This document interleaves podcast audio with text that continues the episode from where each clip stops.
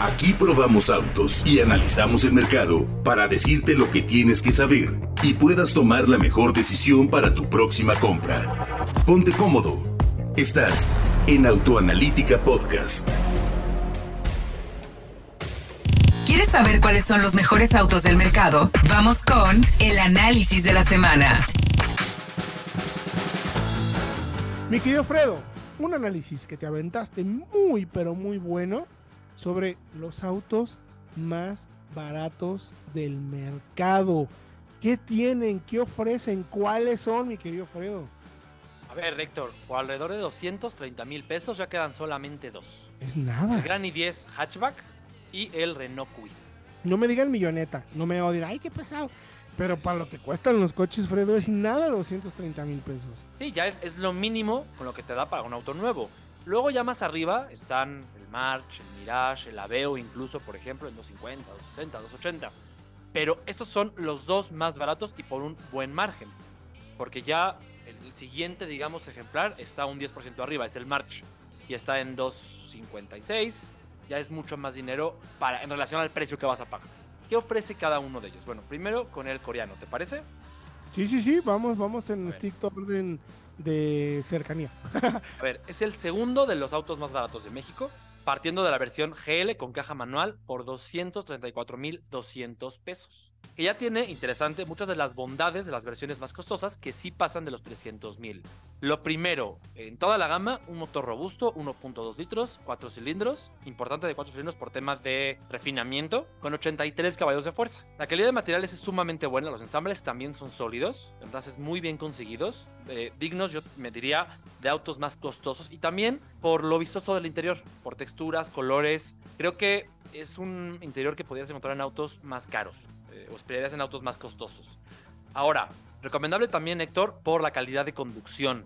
Lo mismo que decíamos del interior, la esperarías de un coche más caro. Ágil, seguro, una plataforma sólida y un buen tacto de dirección, rápida y consistente. Una suspensión que sí llega a ser firme, pero que es una marcha, una marcha razonable, eh, refinada, para un coche del segmento, sin ser una de las más finas por lo mismo de la dureza de su puesta a punto. Por 230 mil pesos, el equipamiento es, el necesario. Tiene mandos de audio al volante, tiene sistema Bluetooth, tiene aire acondicionado con salidas traseras y computadora de viaje en el cuadro de instrumentos, entradas USB, rines de acero, eso sí, con tapón, y ya, por ejemplo, vidrios manuales y detalles exteriores en color negro, lo básico. Oye, seguridad, a ver, pero por dentro, por dentro, digo, yendo más, más seguridad, está bien terminado, buenos sí. ensambles, buenos plásticos con acabados bonitos, o sea, entendiendo que es el coche barato del mercado, la marca le puso cariño, pues.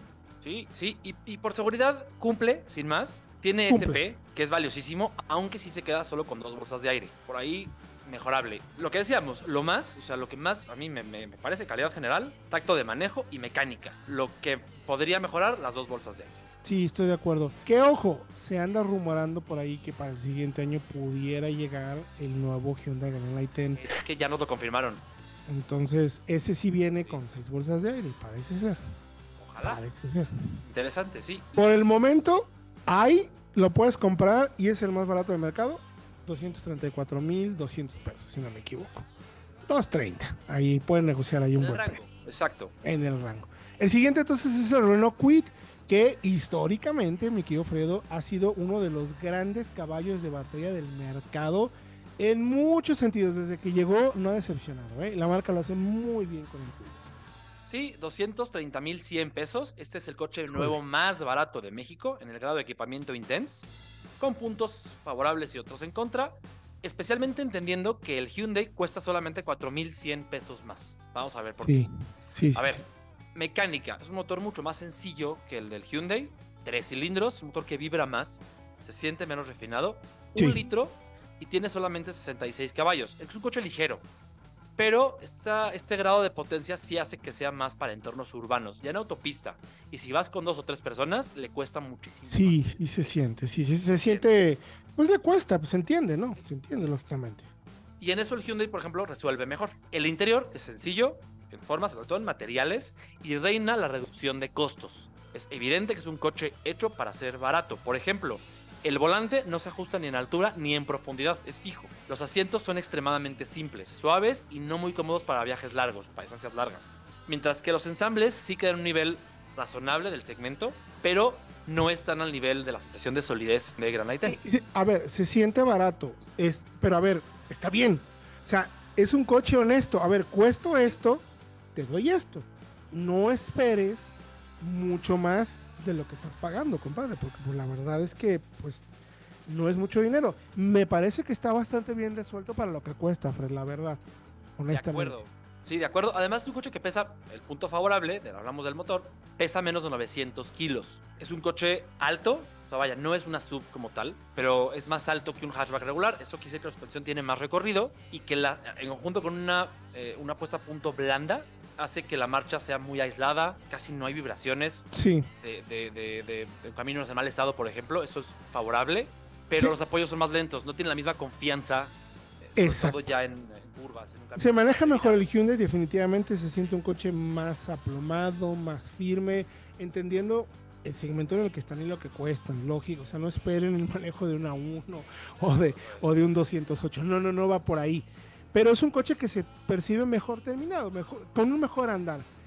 El Renault es muy aislado. A mí me gusta porque, como bien mencionas, no importa en qué terreno estemos, es un coche que no te va a dar miedo meterte, pero como Gordon Tobogán a donde vayas, te pasas baches, topes, mal, imperfecciones del camino y el coche lo hace bien, porque además tiene una cama de llantas bastante ancha y pues filtra bien al final, o sea, igual vas haciendo desperpenjo y medio por todos lados, pero el coche finalmente hacia adentro te da confianza de que sí lo puedas manejar más rápido y más fuerte en todo tipo de caminos. Y la verdad está, me parece bien equipado.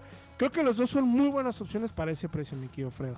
De acuerdo, sí, pero creo que sí hay uno que me ah. parece que es el ganador del análisis. ¿Con cuál te queda? A ver, no, ojo, lo que más valoramos del, del quit son las cuatro bolsas de aire. y a ¿eh? eso quería llegar, así es. Por equipo de confort quizá no está al nivel, porque no tiene, por ejemplo, entradas USB, no tiene computadora de viaje, tiene una sola luz de reversa, de lo que decíamos de la reducción de costos, pero sí tiene SP, como el Hyundai, y tiene dos bolsas de aire más, los laterales. Bueno, tiene solo, un, limpiador, por ejemplo. Por ejemplo. Es Grandote, pero solo uno. Sí. Ya, te das cuenta que son soluciones muy inteligentes, muy, muy, muy eh, originales, auténticas. Claro. Pero se nota la reducción. Ahora, ¿cuál es el mejor? La sabiduría popular diría que el Renault es mejor compra por tener dos bolsas de aire más, por tener cuatro. Pero lo que decíamos antes, el criterio es, creo que tiene que ser más eh, profundo. Cuestan casi lo mismo, 4 mil pesos de diferencia, y desde mi punto de vista, la mejor compra es el Hyundai. Porque fuera de las dos bolsas, que sí son mejorables, no vamos a, dejar de sí, innegable, claro. Es un coche más maduro, más sustancial en general. Eh, el Quid deja sentirse un poquito más crudo y la reducción de costos es muy obvia en algunos puntos. Incluso el espacio en el Hyundai es mejor, ¿eh? Ligeramente mejor también. También. La mecánica del i10 es más capaz, el chasis es más elaborado, el interior tiene mejor solidez. Eh, vaya, el Quid no es que no sea un buen auto, yo sí lo es. Su honestidad y simpleza creo que tiene un encanto único. Pero estando al nivel del Hyundai, creo que pierde un poquito de sentido. Tendría que ser unos 20 mil pesos más barato. Sí, estoy de acuerdo. Ahora, por ese precio hay dos opciones más importantes. ¿Qué pasa si le pongo un poquito más, mi querido Fredo?